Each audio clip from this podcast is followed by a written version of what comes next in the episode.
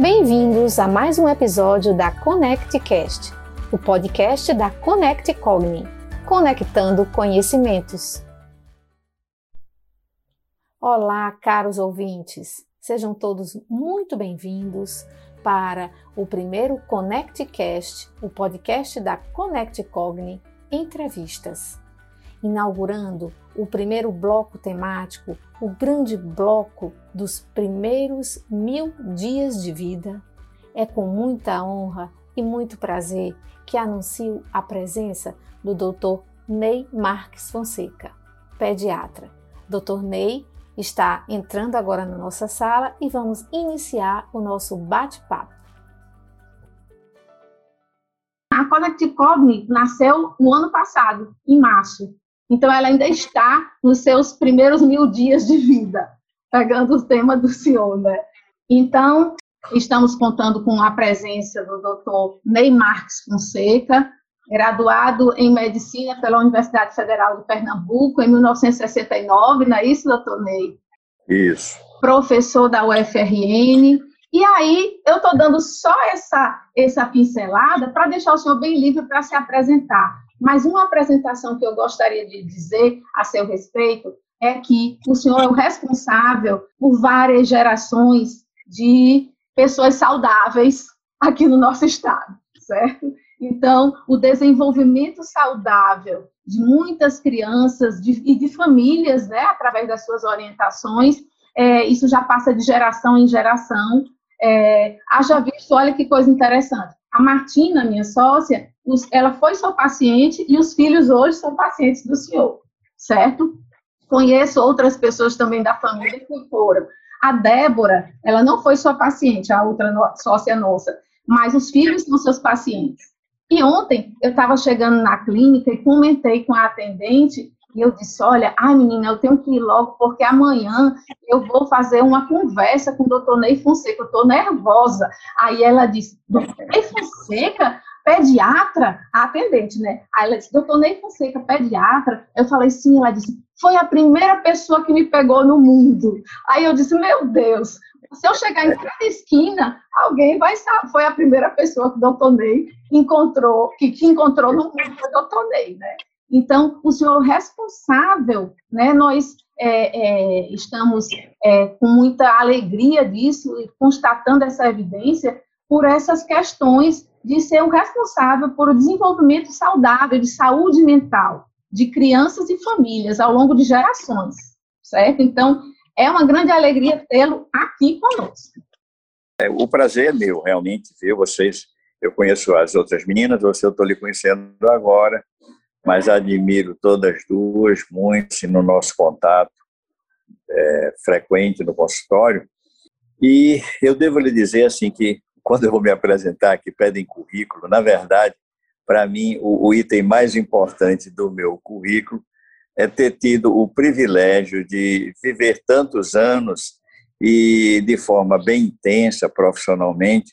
Então, o meu maior orgulho é, em termos de currículo é ter estar na prática pediátrica há tantos anos, no dia a dia. Eu, eu tenho 51 anos de formado e, com certeza, nesses 51 anos eu fui ao consultório quase que todos os dias. É? Isso me enche de muita alegria, eu sinto um prazer enorme. É, eu não vejo isso como um trabalho, eu vejo mais como uma missão e e não consigo me ver fora do consultório. Né? E, de certa forma, não só no consultório, mas procurando ajudar as pessoas em reuniões, em, em, na própria universidade, onde eu lecionei durante tantos anos. E agora, com esses novos meios de comunicação, a abrangência fica muito maior, então a gente tem a capacidade de atingir uma população muito maior e isso realmente é um dos pontos positivos. Existem muitos negativos nessa nova mídia, Sim. mas um dos pontos positivos é exatamente esse, a gente atingir o um maior número de pessoas com as informações que a gente quer passar. Que alegria! E é justamente é, esse o nosso objetivo e desejo né, na Connect Cogni, é que o acesso seja muito fácil e atinja a pessoa, atinjam as pessoas em diversas camadas, né? É, em todos os lugares, os, os diversos tipos de, de situações né, culturais ou, ou, vamos dizer assim, econômicas e que as pessoas estejam, elas têm acesso a esses meios e aí a informação chega. Quem sabe a gente contribui para um indivíduo mais saudável, para uma sociedade mais equilibrada, né, com todas essas informações. Né? Então, que bom. Que bom que o senhor está aqui com a gente. Exatamente. É, e a gente pode começar assim a nossa conversa em cima desse tópico que você falou, é, de ver como é que a gente pode influir para melhorar o mundo, não é? Uhum. é? A nossa cidade, o nosso bairro, a região onde a gente reside e a desigualdade social, a inequidade social cada vez maior, isso nos constrange muito, nos deixa muito triste, porque esse realmente é o grande problema da humanidade, não é? E a gente que lida com crianças, a gente se ressente muito de que a criança até hoje ainda não tenha ocupado o espaço que ela merece nas nossas políticas públicas de desenvolvimento social, não é? Sim. É, eu, eu, eu vi uma vez um slogan num congresso de pediatria nos Estados Unidos, muito interessante, que dizia assim: Children don't vote. Crianças não votam. We do. Quer dizer, nós sim. Quer dizer, então nós, os adultos, nós, os pediatras, nós, os profissionais da área de saúde, a gente sabe que se as crianças votassem, uhum. elas seriam mais vistas, seriam olhadas com mais atenção pelos nossos dirigentes. Infelizmente, elas não votam, mas nós votamos. Então, a gente mais do que nunca precisa direcionar a nossa energia, o nosso foco político em tentar reconstruir essa nação através da sua infância, porque é na infância que reside o futuro da nação. É? Então, eu acho que tudo que a gente puder contribuir falar, divulgar em prol de uma infância saudável, de uma infância sadia psicologicamente, é o grande objetivo de quem trabalha nessa área. Exatamente, né? É como eu, eu verifiquei uns dados também, que, é, que a OMS cita que investir na criança é investir no retorno da sociedade, que é exatamente isso que o senhor acabou de dizer. Influencia no PIB, porque são pessoas que vão ficar saudáveis, vão trabalhar, né, e vão, é, assim, pensando em questões econômicas, até nesse sentido que o político é, e o capitalismo entende, né, a criança saudável, ela vai ser um adulto que produz, né, se for pensar nessa vertente, né, deles, é verdade? Sem dúvida. Olhando sobre essa vertente, eu uso sempre a expressão capital cognitivo de uma nação.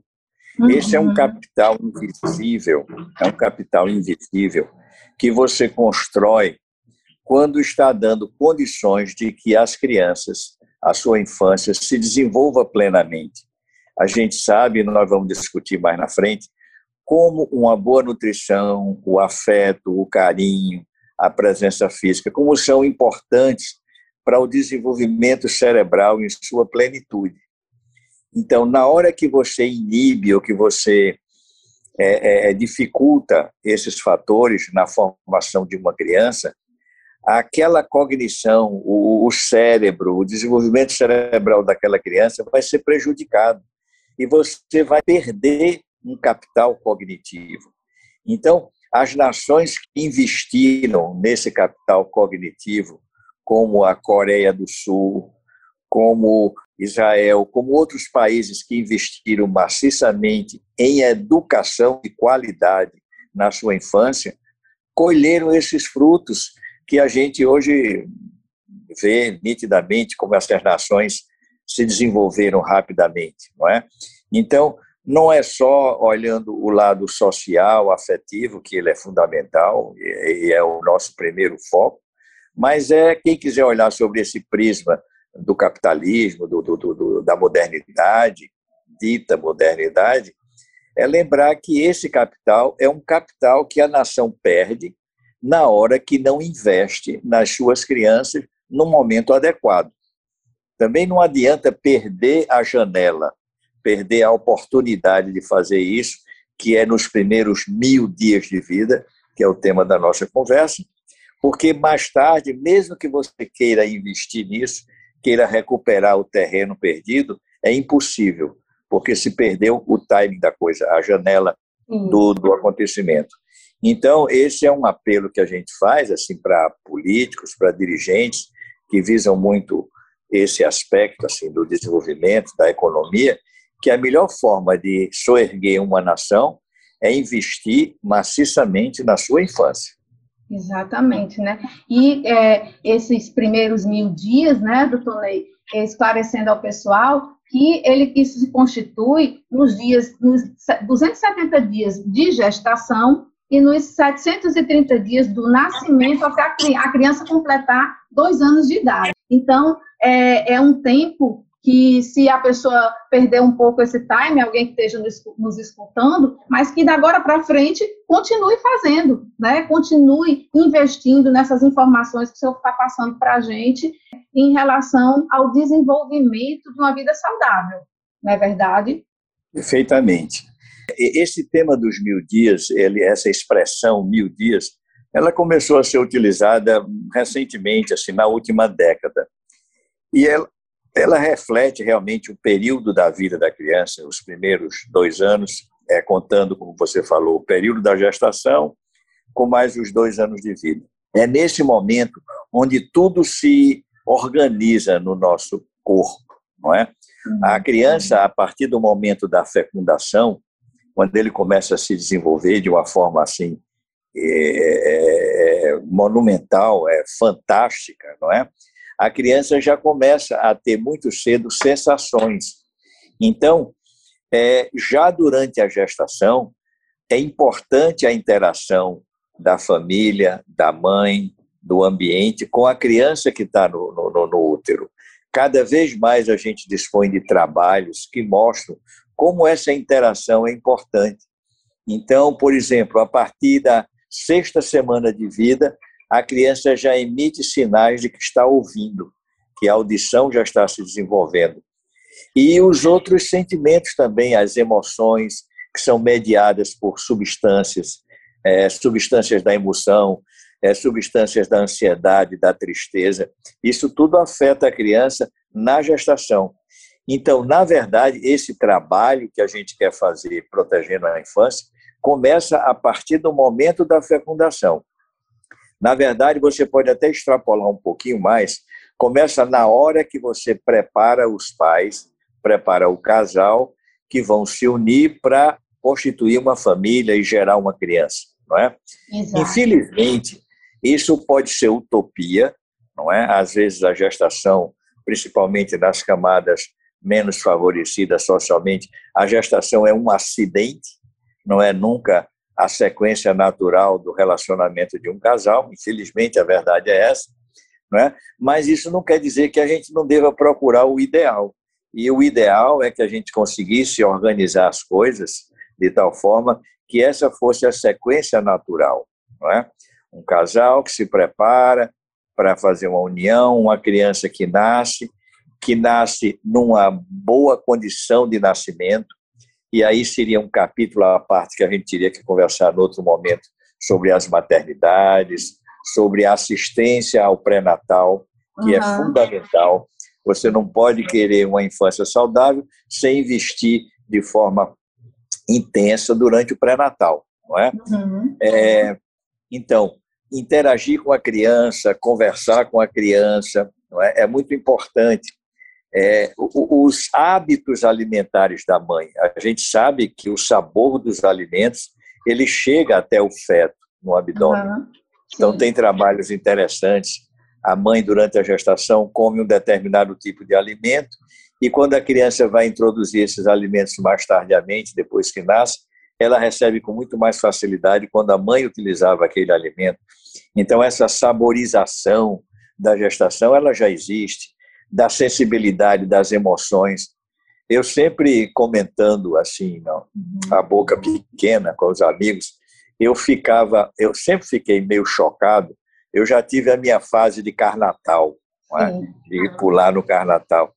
E eu ficava realmente indignado quando eu via mães gestantes, já numa fase avançada de gestação, debaixo daqueles carros de som, que é aquele som que você sabe, conhece. É, eu fico imaginando o que é que o bebezinho lá na barriga da mãe, o que é que estava acontecendo com ele. Não é? É, é uma grande agressão, né? É uma grande agressão. Né? É. Uma agressão sonora assim, é, que não dá nem para a gente dimensionar, não é? No entanto, as pessoas não se dão conta disso. Alguns artistas até do axé e do show music até fazem shows grávidas, grávidas. Né? Como se isso fosse prova de um grande instinto maternal, quando eu acho que é exatamente o contrário. Né? Exatamente. Mas, então, esse nosso olhar sobre o primeiro período desses mil dias, que é a gestação, é um olhar que a gente hoje procura fazer cada vez com mais qualidade. A nossa obstetrícia aqui no Brasil tem evoluído muito, não é? A incorporação de novas técnicas de acompanhamento da gestação com o ultrassom, com certas dosagens bioquímicas, elevou muito o padrão da assistência que a gente quer dar para as crianças, não é? O nascimento em si hoje, ele evoluiu bastante. Uhum. Você imagine que quando eu me formei, é, não existia pediatra na sala de parto. Não. A criança na, não, a criança nascia pelas mãos do ou da parteira, não é? Ou do obstetra, naquele momento tinha só o obstetra e o anestesista. E, e o obstetra está cuidando da mãe, está operando a mãe. O anestesista está cuidando da anestesia. A criança era jogada assim de lado, num berço, e era o que Deus quisesse, era o que acontecesse, não é? Então, um grande avanço nosso, e eu pude presenciar essa fase, essa mudança, foi a obrigatoriedade de um pediatra na sala de parto para poder receber a criança e dar assistência. Isso diminuiu muito, não só o número de óbitos, crianças que morriam naquela situação, como as crianças que desenvolviam anóxia, hipóxia cerebral, faltava oxigênio, e eles, apesar de não morrerem, ficavam com sequelas neurológicas terríveis. Né? Então, felizmente, nós evoluímos nesse aspecto. Que, que, que interessante, que... né, Tonei? E veja que é, da época que o senhor se informou para agora, 1969, nós são 51 anos atrás só, né? Você veja, Exatamente. né? Que coisa.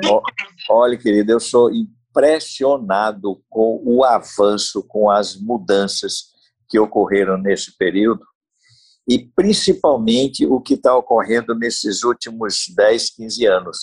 É uma equação, assim, é um aumento exponencial, não é uma coisa aritmética. Não é? Que bom, né? Que bom. Bom, que bom, mas o problema é que às vezes não é só para o bem, às vezes é para o mal, hum, é ah. para as mentiras, para as fake news, para a pseudociência. E depois a gente entra nessa seara para não tirar aqui nosso foco. Isso. Então, isso. a gestação, esse período inicial, ele é fundamental dentro desse escopo dos mil dias, não é? E a gente costuma dizer o seguinte: hoje a pediatria procura criar velhinhos centenários saudáveis. Uhum. Então, eu digo muito a meus clientes: olhe, é, o meu objetivo é que seu filho tenha mais de 100 anos de idade, mais 100 anos de idade com qualidade de vida. Sim. E esse objetivo, ele paulatinamente, ele está sendo atendido.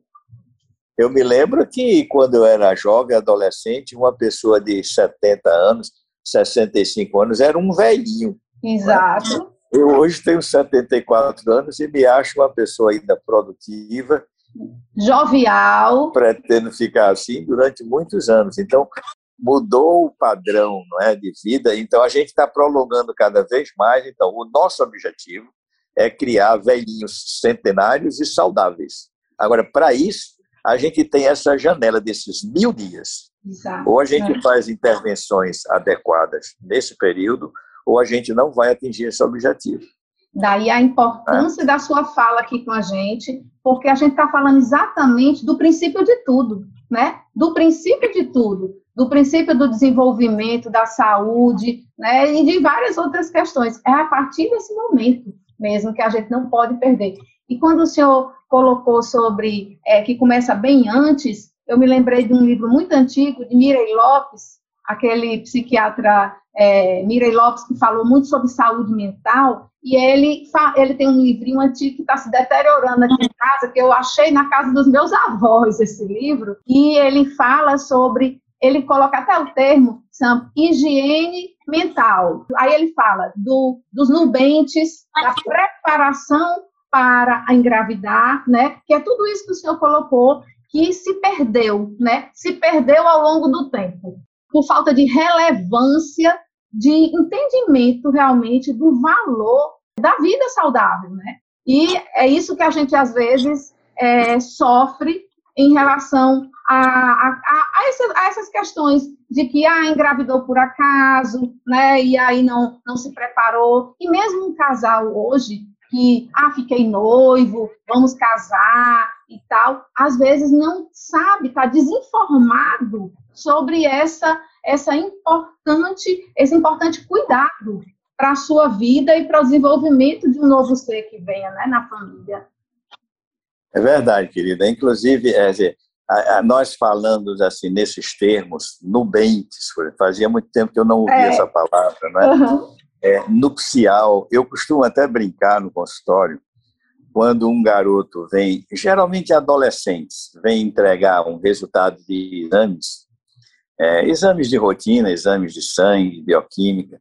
Eu olho tudo, está tudo bem. Então eu viro para eles, a mãe do lado, e eu digo de propósito, só para ver a reação. Digo: olha, meu filho, os exames estão ótimos.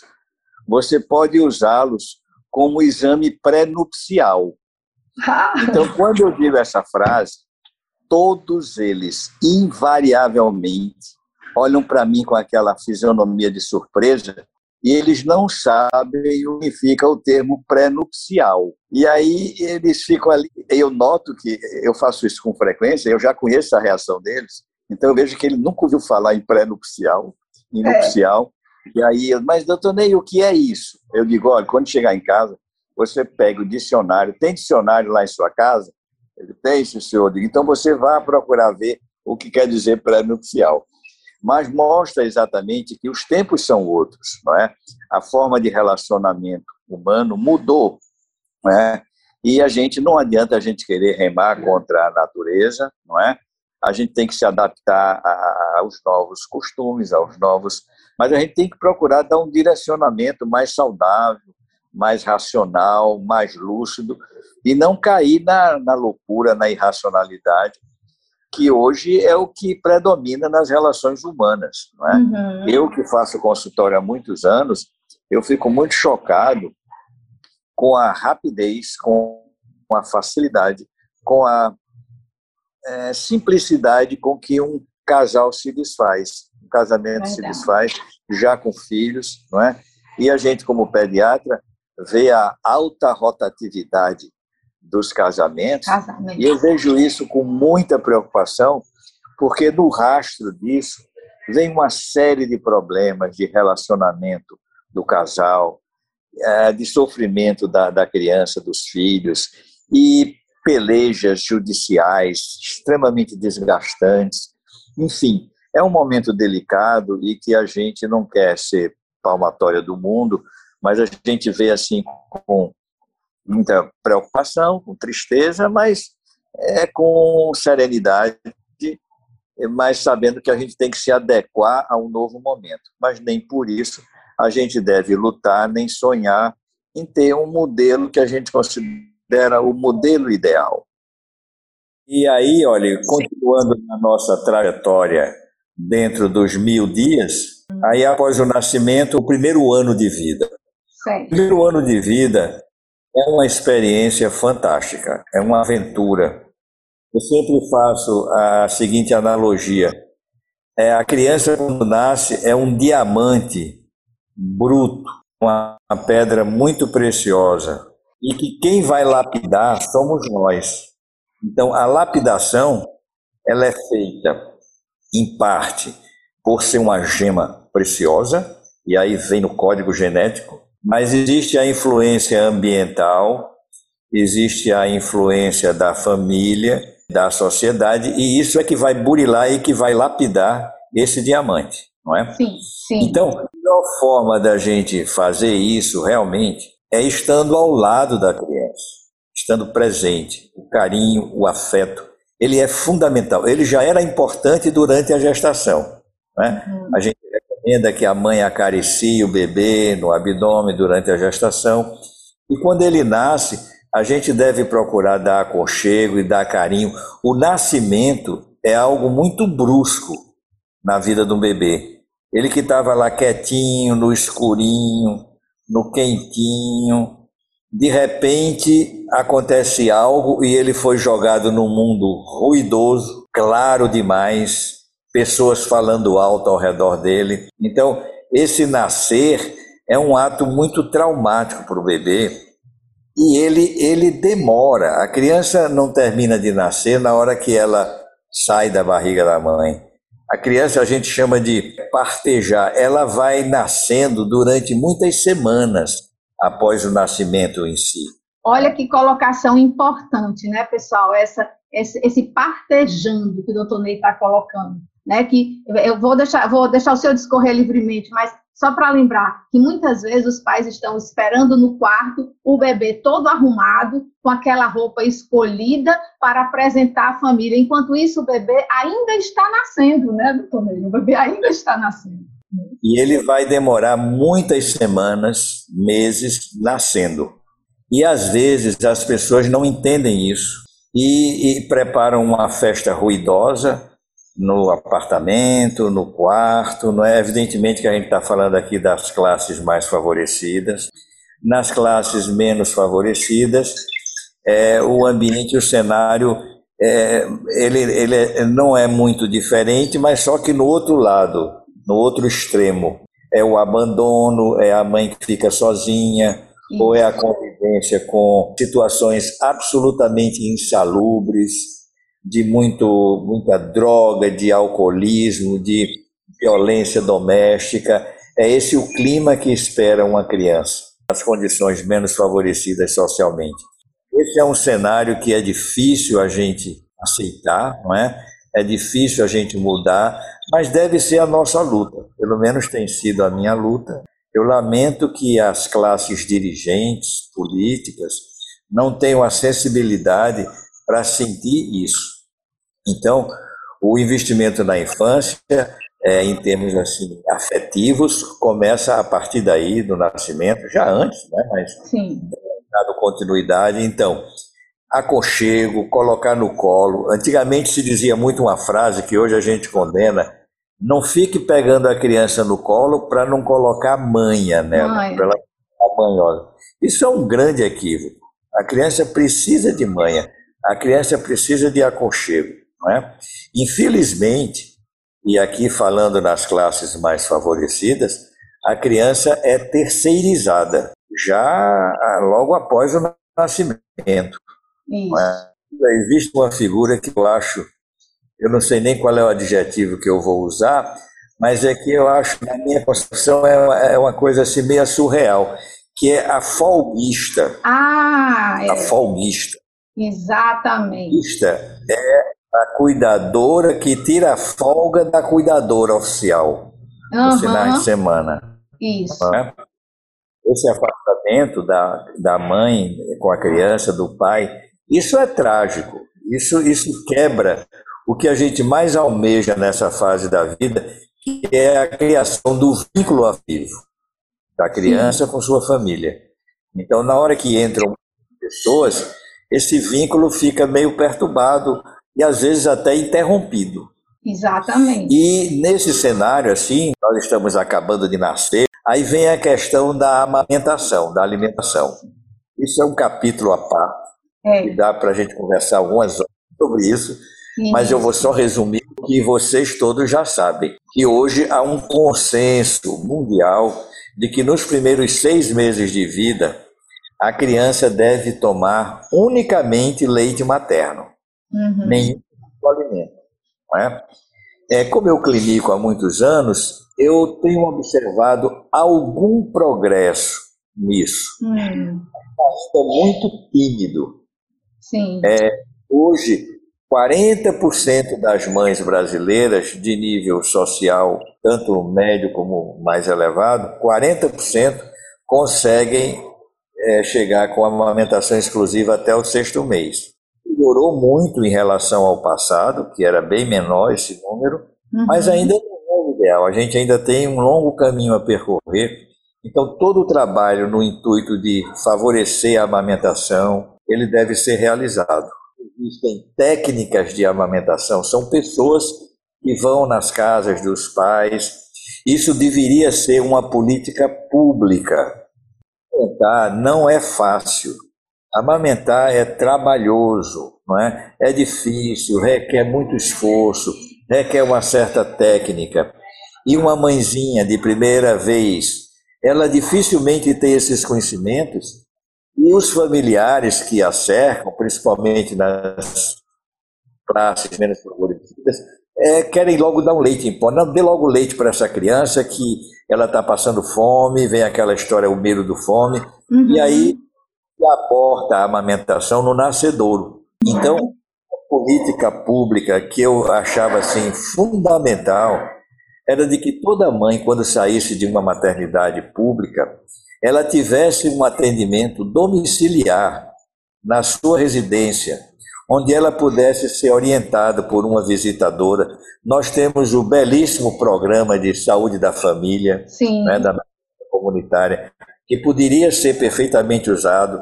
Esse programa ele é fantástico para dar capilaridade às nossas ações públicas de saúde. Sim. Então, pessoas treinadas para encostar nessa mãe, nesse bebê que acabou de nascer, pelo menos durante uma semana, é o período crítico. Em uma semana, a mãe ou consegue amamentar ou não consegue amamentar. Uhum. E isso faz uma diferença enorme em termos de saúde pública, porque a criança que amamenta, ela quase nunca adoece. Sim. E, e quando ela adoece, geralmente não é grave. Não é? Uhum. Eu via isso de meu querido doutor Iberto Bezerra, e sempre batia muito nessa tecla. A criança que amamenta raramente adoece, e quando adoece, dificilmente é grave. Então, a gente tem que trabalhar intensamente toda a sociedade. Existe ainda um programa chamado Hospital Amigo da Criança. O próprio hospital estabelece políticas rígidas de favorecer a amamentação. Isso tem melhorado muito nas maternidades. Uhum. Quando eu era recém-formado, que cheguei aqui em Natal para trabalhar, eu trabalhava na maternidade Januário Cico. E quando a gente ia dar alta às crianças, a gente entregava muito orgulhosamente uma lata de leite em pó para a mãe levar para casa. Isso era um brinde, isso era um mimo. Uhum. A instituição entregava à mãe. E eu, nos arrobos da minha, a minha imaturidade profissional, achava aquilo o máximo, não é? Sem saber que eu estou induzindo diretamente aquela mãe a não amamentar, a dar um leite em pó.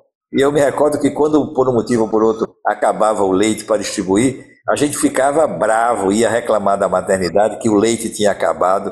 Isso é um absurdo. Eu hoje, quando penso nessa história, eu fico, minha alma fica ruborizada. Não é?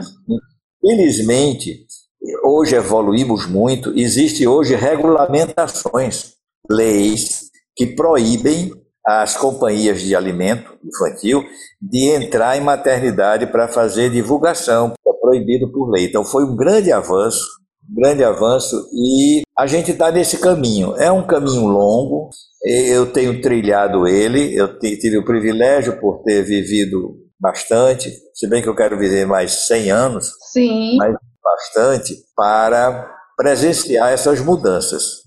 É? é. Outra mudança radical. E, e, ter, e ter, colaborado para essas mudanças, evidentemente, com a sua prática. Né? Sem dúvida. É, outro fato assim fantástico que eu gosto de comentar, quando eu me formei, as crianças iam para o berçário. A criança nascia e ficava no berçário. Então, para a gente implantar a política de alojamento conjunto, o que é alojamento conjunto? Quando o menino nasce, o menino tem que ficar com a mãe. É o único animal mamífero que separa o filhote da mãe depois que ele nasce. Era o único. E isso trouxe tragédias enormes. Eu vi subecção por diarreia, por Escherichia coli, em berçários, que dizimava muitas crianças. Aqui em Natal mesmo eu já vi surtos de infecção que faleciam várias crianças no berçário pelo fato de estarem distante da mãe num ambiente que as condições não eram muito favoráveis. Então, o, a, a implantação do alojamento conjunto, alojamento conjunto é o bebê ficar ao lado da mãe depois que nasce. O bebê ser colocado no seio, na própria sala de parto, logo após o nascimento, é outra grande estratégia. São pequenos atos, mas que favorecem a amamentação. Não é só então, para tirar foto, né, doutor Ney? Não é só para tirar foto. Né? Essa questão, você tocou no ponto. É. é muita gente preocupada com a foto na hora que a criança nasce. E olha, eu digo sempre que é uma visão até meia conservadora no que eu vou dizer, mas os dois minutos mais importantes da nossa vida, todos nós temos dois minutos que eu considero assim cruciais. O primeiro minuto é o primeiro minuto de vida. Olha Aquele isso. Minuto de vida, quando você está nascendo, ou você respira direitinho, ou você recebe uma boa assistência, ou você vai ter problemas que podem lhe comprometer para o resto da vida. Então, esse é um minuto crucial. O outro segundo minuto crucial, na minha visão conservadora de ver, é na hora que você diz o sim ao padre na igreja. sim. O ata ou desata, não é? Então, é, isso evidentemente eu digo brincando, não tenho nada contra outros pensamentos, né? e até quem é contra o pensamento não é isso. Mas é uma brincadeira, é uma forma de chamar a atenção para a importância do primeiro minuto de vida. Sim. Essa questão de, de fotografar, de glamorizar o nascimento, muito bem, nada contra, desde que não influa nem não, não interfira é, com o ato em si de receber uma criança, que eu acredito que é o que ocorre normalmente. É. Não, não, não há referência. Apenas eu quero atenção para que esse é um momento de alegria, né, de muita felicidade, mas que ele deve ser encarado assim de uma forma mais natural, sem muito ruído, sem muito barulho, sem iluminação. E de uma forma muito responsável, né? A responsabilidade é, afetiva e através dessas orientações técnicas que você está passando para a gente, uma responsabilidade de seguir na vida com essa pessoa de forma saudável, né? Com esse indivíduozinho que está chegando ali nos seus braços. Muito bem. E aí, olha, aí começa a caminhada no primeiro semestre de vida, uhum. e essa caminhada é leite materno. Leite materno, você não queira saber, olha, existem trabalhos bem consolidados que mostram a superioridade cognitiva e de saúde das crianças que amamentam. Uhum. Existe um aqui no Brasil, em Pelotas, no Rio Grande do Sul. Ele tem um trabalho fantástico. Ele acompanha um grupo de pessoas desde o nascimento há 40 anos. Uhum. Há 40 anos. Ele acompanha grupo de crianças quando nasceram e hoje são adultos de 40 anos e mais de idade, onde o objetivo dele era ver o impacto. Era um grupo que conseguiu amamentar e o grupo que não conseguiu amamentar, para saber se há diferença realmente, ou se é só conversa, de que as crianças que amamentam, os resultados são fantásticos. Exato. Esse é um grupo multidisciplinar de vários países que participam dele, então, toda mãe que está se esforçando para dar de mamar, e eu sei que não é fácil, ela pode ficar convicta de que ela está dando o que há de melhor para seu filho, visando não apenas aquele momento, aquela semana, ou aquele mês, ou aquele semestre, mas o resto da vida dessa criança. Isso. Em termos de saúde física e saúde mental, né? Que saúde mental é essa amplitude entre saúde física e saúde emocional, né? Sem dúvida, olha, toda mãe que amamenta, ela sabe aquele olhar que a criança coloca para ela, é o olho no olho, é. quando o bebê está amamentando. É muito bonito esse, esse, esse momento. E todo bebê faz isso instintivamente. Ele começa a mamar e fica namorando, flertando com a mãe Inclusive, isso é um sinal muito importante para você detectar precocemente algum tipo de distúrbio no desenvolvimento neurológico da criança. Uhum. A criança que não tem esse olhar fixo é uma criança que merece uma atenção especial. Como sempre dizer, a, a família é quem dá de mamar a criança, não é só a mãe. Olha, pessoal, olha, olha essa colocação. E, o, e doutor Ney, eu já tinha uma pergunta sobre pai, mas doutor Ney agora já colocou. Está vendo a importância né, da família e da presença do pai nesse empreendimento de vida, né? É. Olha, tem dois tipos de pais, assim, resumidamente. Tem, tem, aquele pai que chega para a mãe e diz: Ó, oh, minha filha, vem que dando de mamar o menino que eu vou lá para o barzinho comemorar com meus amigos o nascimento da criança. Esse é um né? E tem um outro pai que está solidário, que está ali ao lado da mãe, que ela está dando de mamar e ele está dando carinho, acariciando, ajudando a trocar a fralda. Quer dizer, esse gesto, esse simbolismo, ele, ele é, é o melhor estímulo para que a mãe fique feliz e produza mais leite. É? Olha outro... aí, pessoal, olha aí que o doutor Ney está falando para a gente, veja só. O outro pai, o que foi lá para o barzinho, ele está praticamente cortando a lactação da mãe, porque a ansiedade, a tristeza, a decepção dela, essas emoções bloqueiam a produção do leite. A solidão desse momento, que é um momento em conjunto, né? A mãe passa a ficar muito ruim, muito mal e corta, como o senhor falou, essa produção do leite, né? E veja só a pobre da mãezinha, a pressão familiar. De um lado, o pai que não colabora, Uhum. E a avó, que ao invés de ajudar, felizmente eu respeito profundamente os avós e as avós. Eu sou avô de seis netos e costumo dizer que a avô e a avó eles podem tudo, tudo, não é?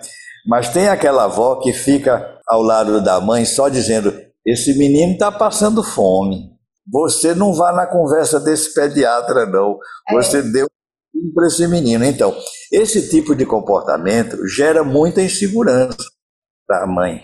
Então, a gente tem que administrar todas essas opiniões, todos esses conflitos.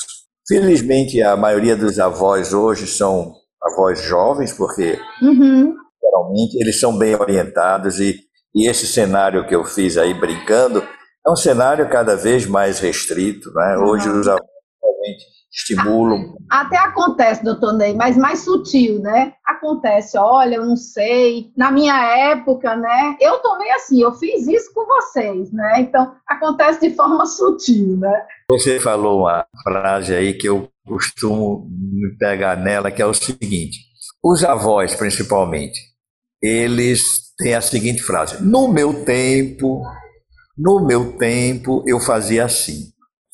Então, esse é um argumento muito forte. Se eu fazia assim e você está viva aqui com seu filhinho, é porque o que eu fazia deu certo. Não é assim, no, numa análise maclista. Não é? No entanto, eu costumo lembrar que naquele tempo, a vida média do homem era 47 anos, do brasileiro. Olha. E hoje, o médio do homem é 74, 75. Então, algo mudou debaixo do sol durante esse período. E o que foi que mudou? Tudo isso que nós estamos conversando. Então, nós fazíamos coisas erradas. Uhum. A gente dava mingau para criança recém-nascido. Eu, eu, já eu vi demais, e eu cheguei a fazer isso, prescrever in natura, é, com maisena, com arroz, Arrozina. Com, é, enfim. É. Que, que para engrossar, para o menino engordar, não é? Isso eram absurdos nutricionais que a gente cometia e que hoje não existe mais, hoje pertence ao passado, não é? Então, os avós, às vezes, eles estão presos assim a uma tradição que evoluiu, a, a, a ciência evoluiu, a medicina evoluiu, nossos hábitos evoluíram. Então, não quer dizer que o que se fazia antigamente, o que eu fazia era assim, não é o correto. Então, a gente tem que aproveitar o progresso da ciência, o progresso dos nossos conhecimentos. E, doutor, deixa eu fazer uma pergunta para o senhor, contar até um caso em relação a pais. O senhor falou dos pais, né? Aí eu tenho um grande amigo, mora no Rio, que ele gestou, junto com a mulher, o filho, o primeiro filhinho, né? Então, houve o dia do nascimento, e aí ele foi e participou, é, esteve lá dentro do parto, e aí foi para o quarto, a, entrou a pediatra e a enfermeira no quarto para ajudar a mãe a amamentar. Então, ele disse para mim assim: elas entraram, Sandra, e me ignoraram. Eu era figura inexistente. Então, elas falaram: Ó, oh, mãe, você põe assim, você põe assado. Aí ele fez uma pergunta. Elas olharam e voltaram a olhar para a mãe para o bebê e continuaram a orientação. Ele estava completamente triste e revoltado. Ele disse: Eu sou o pai. E elas diziam: Sim, ok. E botavam o bebê no peito da mãe. Então ele ficou louco com essa história. No primeiro dia que foi a visita ao pediatra, que era outro pediatra, não foi o que pegou na maternidade, aconteceu a mesma coisa.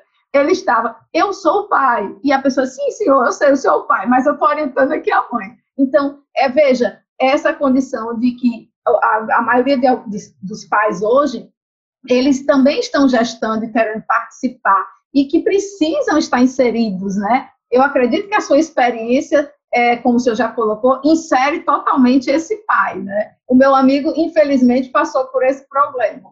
Sandra, olha, é, isso é perfeito que você está falando. Olha, quando no, no, nos primeiros 10, 15 anos, 20 anos mesmo da minha profissão, do meu consultório, pai não ia a consultório de pediatra. Olha aí. Pai não ia.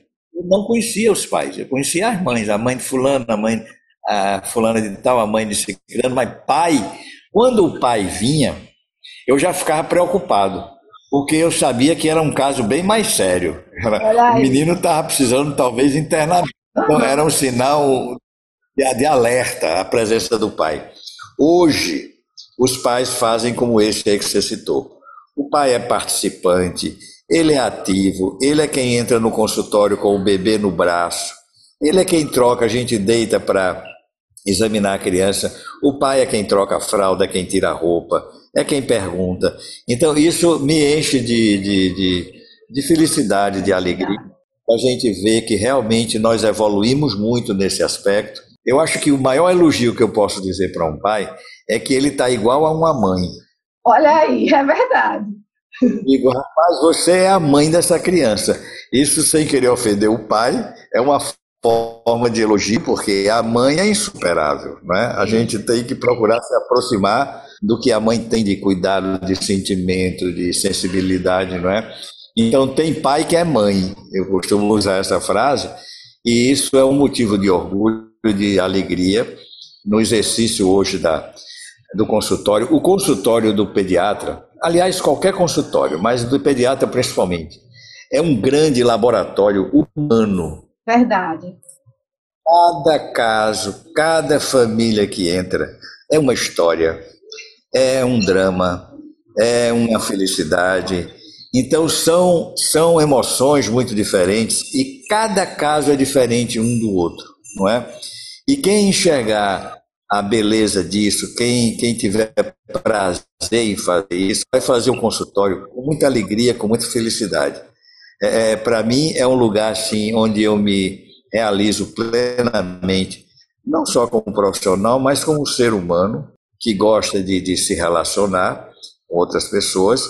E esse laboratório humano, ele infelizmente hoje, com os modelos de assistência médica existentes, eles estão cada vez mais difíceis de serem realizados por vários motivos. Nós não vamos discutir aqui, mas aos médicos jovens que estão entrando. Eu tenho uma filha, uma neta minha, que passou no vestibular de medicina agora. É a primeira neta. E ontem à noite, na, nós fizemos uma reunião aqui em casa. Ela vai, vai estudar em João Pessoa e eu dei de presente a ela um estetoscópio e fiz uma pequena solenidade mostrando a ela o que é que o estetoscópio representa, que é um instrumento cada vez mais em desuso, porque hoje se parte logo para imagem, ressonância magnética, para tomografia, ninguém ausculta mais. Eu estava mostrando a ela a beleza, a importância, até o efeito psicológico, é o que eu chamo de o toque mágico da medicina. Isso tudo é muito importante para que você tenha a confiança do seu paciente e para que você também acompanhe o paciente com mais precisão, com mais acuidade. Então a gente não pode se afastar desses princípios basilares da medicina, mesmo sabendo que a inteligência artificial está trazendo os computadores para fazer consulta no lugar dos médicos. A gente sabe que isso é uma realidade inevitável, mas nunca eles serão capazes de ter a emoção, de ter aquele olhar que você, pelo olhar da pessoa, você já entende a resposta. Né? Exato. Né? Tem me dito que alguns computadores são capazes de ler até o seu olhar, mas eu tenho, eu tenho minhas dúvidas, sabe? Essa sua mensagem agora, doutor Ney, realmente foi uma mensagem é, belíssima e que serve para a gente que, que é leigo, né, que é de outras áreas profissionais, mas tomara que atinja né, os colegas médicos de todas as especialidades, tanto pediatras como de outras especialidades, que possam compreender essa a importância, o valor, a preciosidade da acuidade dessa, desse contato, desse olhar. E usando um instrumento, né, que é, quando o senhor colocou o, o, estetoscópio, é, mas um instrumento simples, mas que ele, ele, ele traz uma relação. Não é só a ausculta que ele vai fazer, mas é o olhar que aquela pessoa, como ela vai se entregar e se mostrar. Vai depender muito de como o profissional abrir essa janela, né? E ter essa acuidade perceptiva, clínica que o senhor tem. É, é o simbolismo do, do, do, do estetoscópio. Né? Então, é, só para a gente concluir a nossa trajetória, é, depois do sexto mês de vida, a gente começa a introdução alimentar, que hoje também mudou radicalmente. Uhum. Por ser um assunto mais detalhado, eu não vou entrar em pormenores, mas as mães hoje também estão muito mais bem preparadas. Elas têm informação disponível na internet, elas têm cursos de nutrição. Então, geralmente, as mães chegam já muito bem preparadas e sabendo o que é que vão fazer. Algumas mudanças radicais foram realizadas na nutrição. Mas se eu pudesse condensar em uma só, eu diria que é a luta contra o uso abusivo do açúcar. Sim. Né? Sim. Hoje é, é, o vilão número um da nutrição infantil é o excesso de açúcar. Ok. E nos adultos também. Então, aquele, aquela, aquela, aquele aforismo, aquela frase de que toda criança tem que chupar pirulito, toda criança tem que chupar bala, isso hoje é muito questionável e eu acho que já nem, ninguém mais aceita esse tipo de comportamento. Né? A gente trabalha para que o menino seja lá um velhinho centenário é que ele comete a correção. Então, é preciso a gente nunca perder esse foco. O que a gente está fazendo no primeiro ano de vida é para se refletir no restante da vida da criança. É um trabalho a longo prazo. Uhum. É, é, um, é, um, garimpo é, que a gente faz lapidando o diamante, mas sabendo que os frutos vão ser colhidos lá na frente. E aí vem bons hábitos. Olha, um hábito que eu recomendo a todo bebezinho que chega, já na primeira consulta, uhum. para as mães, é o hábito a leitura. Sim. A leitura. Ler um livrinho para o bebê recém-nascido. Uhum. Na verdade, é ler durante a gestação, melhor ainda. Certo. Mas depois do nascimento, toda noite, na hora que o bebê termina de mamar e fica naquele corrocheadozinho antes de adormecer, ali é um momento onde como que o cérebro abre e recebe melhor tudo que você informar. Então, o gesto de pegar um livrozinho e contar qualquer historinha, o conteúdo a essa altura aí não, não interessa, mas é o simbolismo, é o, é o gesto de pegar o livrinho, abrir o livrinho, ler a historinha. Se você faz isso com frequência, isso é coisa só para o pai e para a mãe, porque uhum. o objetivo é não é só a leitura em si, é fortificar o vínculo afetivo. Então, é, eu tenho pacientezinhos que com quatro meses de idade, cinco meses, a mãe senta no consultório, ela traz o livro de casa só para demonstrar o resultado do trabalho dela e coloca o bebê no colo, coloca o livrinho, ele não tem nem coordenação para pegar no livro, mas ele já fica esboçando a tentativa de virar a folha e Olha aí. Isso um bebezinho de 4, 5 meses. Né? Crianças de 9 meses, eu tenho fotos de bebezinhos, eu tenho grandes leitores aos nove meses de idade, e já conta historinha. E com idade, aí é interessantíssimo, porque A cena se é o contrário. A mãe vai ler a historinha à noite para o garoto de um ano, ou a garotinha. Ela já está exausta e ela adormece antes do garoto e ele põe a mãe para dormir lendo uma historinha para ela. Que maravilha! Então, isso é muito comum no final do de vida. Então, eu estou só mostrando como um pequeno gesto que pode ter um impacto enorme na formação educacional dessa criança. Muito melhor do que uma escola cara. Às vezes o cara pensa assim: não, deixa ele aí sem nada, eu vou colocar na escola tal, na escola tal, eu posso pagar essa coisa e ele vai. Se você investir na leitura, é o melhor investimento em termos educacional que você faz, é, em termos educacional, que você faz para a criança. Né? Olha aí. É o hábito da leitura. Eu sei que hoje com os tablets, com a leitura assim, mais eletrônica, é, os hábitos vão mudar, mas o hábito da leitura ele permanece, ou com o livro físico ou com o livro virtual. E como eu falei da leitura, eu falo dos outros bons hábitos, música, por exemplo. É, você, você forma o gosto musical de sua criança. Se você. Não é que eu tenha nada contra o funk, minha relação com o funk é de ódio. Exatamente. É com certas, com certas batidas que, de repente, até interferem na, na nossa nosso equilíbrio cerebral, né? Tem certas batidas que interferem, né? Sem dúvida. Então, olha, boa música para a criança, uma música, não, qualquer que seja, sendo de boa qualidade, é importante. É. Eu, tenho, eu tenho uma clientezinha com 9, 10 meses de idade, que a única forma de acalmá-la quando ela está um pouco irritada é colocar uma música de Frank Sinatra. Olha ela só. só o Sinatra. Ótimo, olha aí. Né? Ela é uma grande leitora, ela reside pertinho do meu consultório. E a mãe me falou: olha, quando ela está nervosa, eu coloco Frank Sinatra, ela para e fica ali se deleitando. Pois é? O gosto musical a gente induz na criança. Então, a leitura, o gosto musical. Os hábitos é... alimentares, né? Tudo isso, o gosto alimentar para a cultura todo a afeição, porque a, a, é, hoje em dia, que o mundo é muito competitivo, a gente nota também alguns pais querendo estimular a criança. Eles usam muito essa frase. Era, Depois... era isso que eu ia tocar com o senhor, doutor Ney, quando você estava falando, porque é, há muito, muito inquieta a gente, as crianças, que os pais querem, eles colocam assim: eu quero que o meu filho faça e seja o melhor.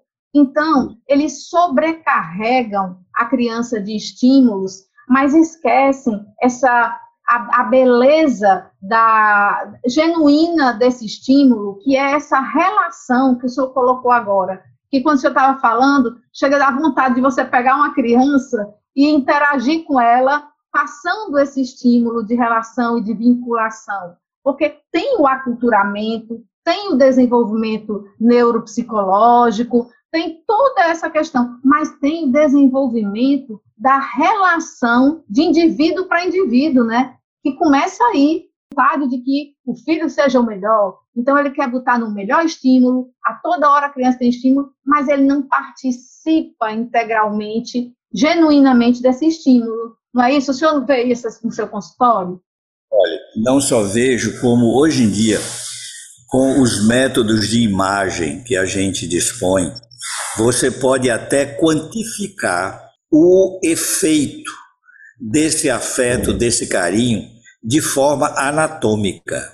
Por exemplo, crianças que recebem uma carga grande de afeto, através de imagens de ressonância magnética, se sabe que uma região do cérebro chamada hipocampo, que é uma região que controla as emoções, ele tem até o dobro do tamanho nas crianças que não recebem esse estímulo afetivo. Então, hoje a gente está conseguindo adentrar no cérebro e detectar essas alterações. Lembrar que a plasticidade cerebral, que é a capacidade de multiplicação de neurônios e de conexões, são ligações entre eles, é uma coisa absolutamente maravilhosa. Para você ter uma ideia, para você quantificar isso, o perímetro cefálico de uma criança no primeiro mês de vida, ele aumenta 2 centímetros. Uhum. No segundo mês, mais 2.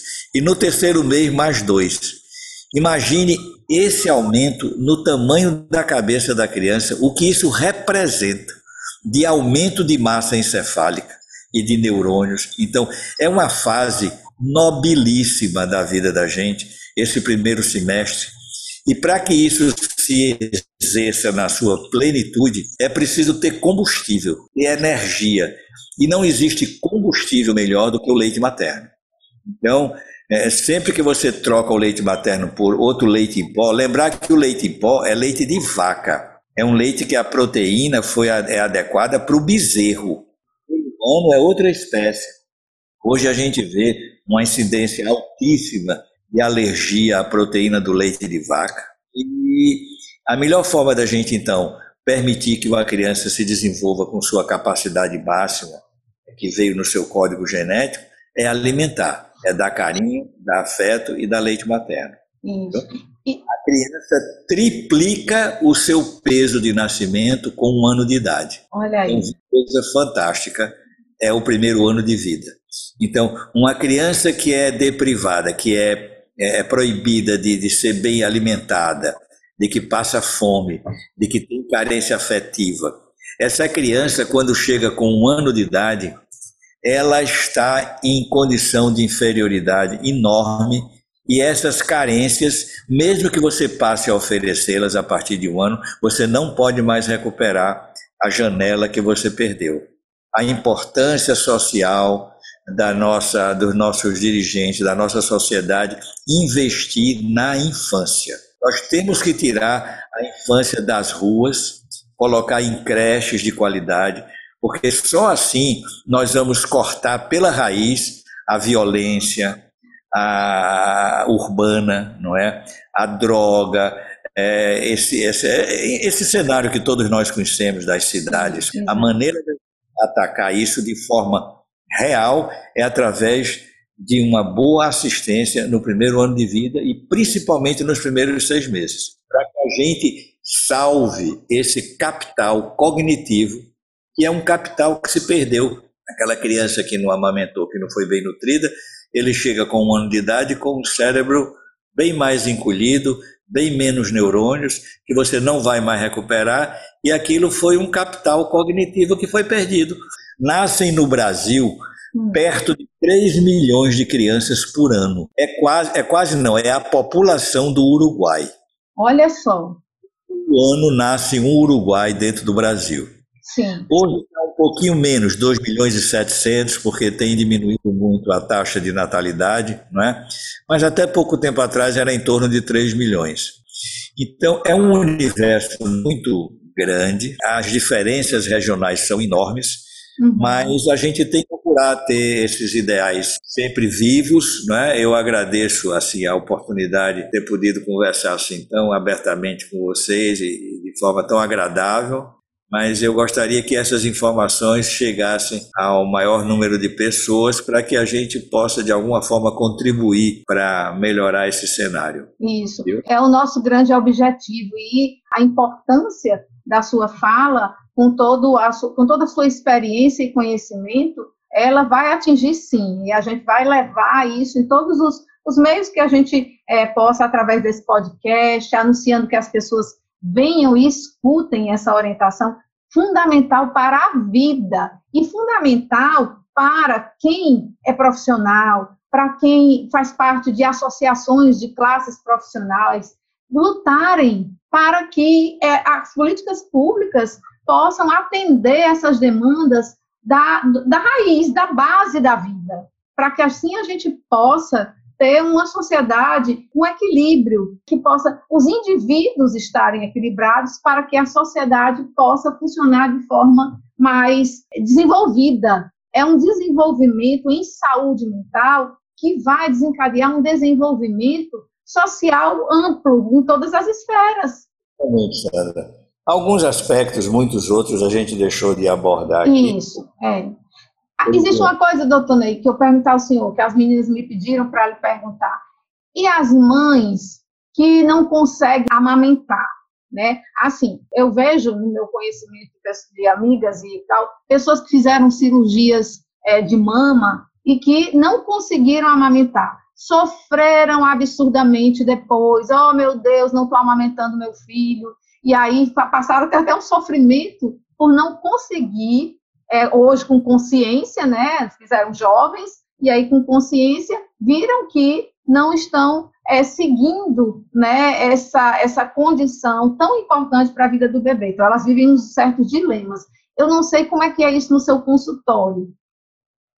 Olha, é, é muito interessante isso. A gente tem que ter cuidado também quando vai abordar esse assunto de aleitamento, para não criar uma sensação de, como é que eu diria assim, de que aquela mãe que não conseguiu amamentar, que ela é um ser desprezível, que ela foi uma mãe de, absolutamente não se trata disso. Sim. Né? A gente tem que deixar bem claro que para mim o que importa é a intenção de amamentar. Às hum. vezes consegue por vários outros motivos, ou porque fez uma cirurgia de mama que reduziu muito o tecido mamário, ou porque teve um problema de mamilo que não foi possível superar, e ela não consegue amamentar. Isso existe e é muito frequente. Nessas ocasiões, eu fortifico muito esse pensamento. Minha querida, o que interessa é a sua intenção, o seu desejo. Não se deixe mortificar por isso. A gente tentou, não foi possível. Então vamos para o plano B. A gente estava no plano A. Existe o plano B, que também é bom, é? evidentemente não tanto quanto o A, mas é, é aplausível. Então, é criança criada com as fórmulas especiais, os uhum. leites, que apesar de serem todos vindos do leite de vaca, são fórmulas trabalhadas, a indústria alimentar evoluiu muito. Nesse ponto, a gente tem que entender exatamente na procura de se igualar ao ideal, que é o leite materno, a indústria alimentar hoje tem fórmulas muito interessantes em que eles tentam se aproximar, só que eles nunca vão conseguir igualar. Uhum. Isso aí é como o cachorro rodando, correndo atrás de morder o rabo cachorro continuar rodando, deixa a indústria continuar tentando, porque eles vão cada vez mais melhorar a qualidade de seus produtos. Mas quando eu resumo assim a comparação de um com o outro, eu digo, olha, o leite materno é uma estrutura viva, uhum. viva. A gente chama de o sangue branco. Lá dentro tem macrófagos, lá dentro tem células. O leite em pó é uma substância mineral, é uma substância inerte, né? Mas, na falta do leite materno, uma boa alimentação com fórmulas adequadas faz com que seu bebê se desenvolva plenamente, tão bem quanto o outro. Então, é preciso ter esse cuidado para não estigmatizar a mãe que não conseguiu amamentar, uhum, não é? Uhum, sim. Mas a gente quer ter um envolvimento. Quantas mães eu consigo fazer com que elas fiquem amamentando, mesmo sem ter leite, porque ah. isso faz psicologicamente a ela. Olha é? aí, olha que coisa interessante que você está colocando, né? E eu sempre digo assim, até para encorajá-las, e, e, é verdade o que eu digo: olhe, se ele mamar uma gota, serviu, foi bom. Então, não é preciso saciar a criança cada vez que ele vai amamentar, não. Uma gota de leite que ele ingeriu naquela mamada foi uma adição para ele, foi, foi útil. Então, uhum devemos encarar assim com tranquilidade, sem muita pressão psicológica. A pressão psicológica para amamentar, às vezes, surte um efeito negativo, isso, um efeito contrário, né? Então, tudo isso que nós falamos aqui tem que ser feito com técnica, com calma, com tranquilidade e com muito amor, carinho. Isso. O senhor falou a palavra-chave, né? É o amor, né? A gente vê o amor no exercício da sua profissão então, é o amor que a gente tem que ter nas relações, sociedade como um todo, mas na relação com esse nosso serzinho que vem ao mundo através da gente, né? Então, o amor é o combustível básico, né, emocional disso. Né? Olha, e para encerrar aqui nossa conversa, nós vivemos um muito delicado, que é esse da pandemia. Sim. Todos nós tristes, todos nós estamos ansiosos, todos nós estamos tensos, é, mas eu acho que psicologicamente a melhor maneira da gente superar isso é pensar em nossas crianças. A criança ela é o futuro. Uhum. Então, quem estiver assim, em desalento, em desespero, em depressão, nesse momento de pandemia, procure se aproximar de crianças. Procure se aproximar de seu neto, de seu sobrinho, do seu vizinho, da criança carente que está lá, que é pedinte na rua. Se aproxime da criança, porque é a criança vai trazer para a gente, para nós os adultos, é, tristes nesse momento, vai trazer uma mensagem de esperança. E olhando para eles, a gente vai ter forças para atravessar esse vendaval o mais rápido possível. Isso. Pois, doutor Ney, eu, eu, quero agradecer. O senhor gostaria de colocar mais alguma coisa nesse momento? Porque tem tanta coisa que a gente quer conversar com o senhor que vai ficar para outro dia. A gente já pegou na sua palavra aí que o senhor está nos adotando. A Connect Cog está sendo adotada pelo senhor. Estou propondo essa adoção, né? Então, nós vamos contar com o senhor.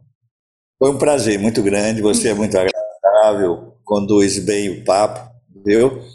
E realmente eu, eu me senti feliz em ter participado aqui dessa conversa. E certamente a gente vai desdobrar isso em temas mais específicos. Né? Isso, exatamente. Ah, é, esse tema do, da primeira entrevista, da, do primeiro bloco temático de entrevistas da Connect Cogni, desses podcasts do ano de 2021, foram os primeiros mil dias certo? E a gente estreou com o senhor porque a gente sabia que a gente ia trazer todo o conteúdo, ia ficar com água na boca para muita coisa.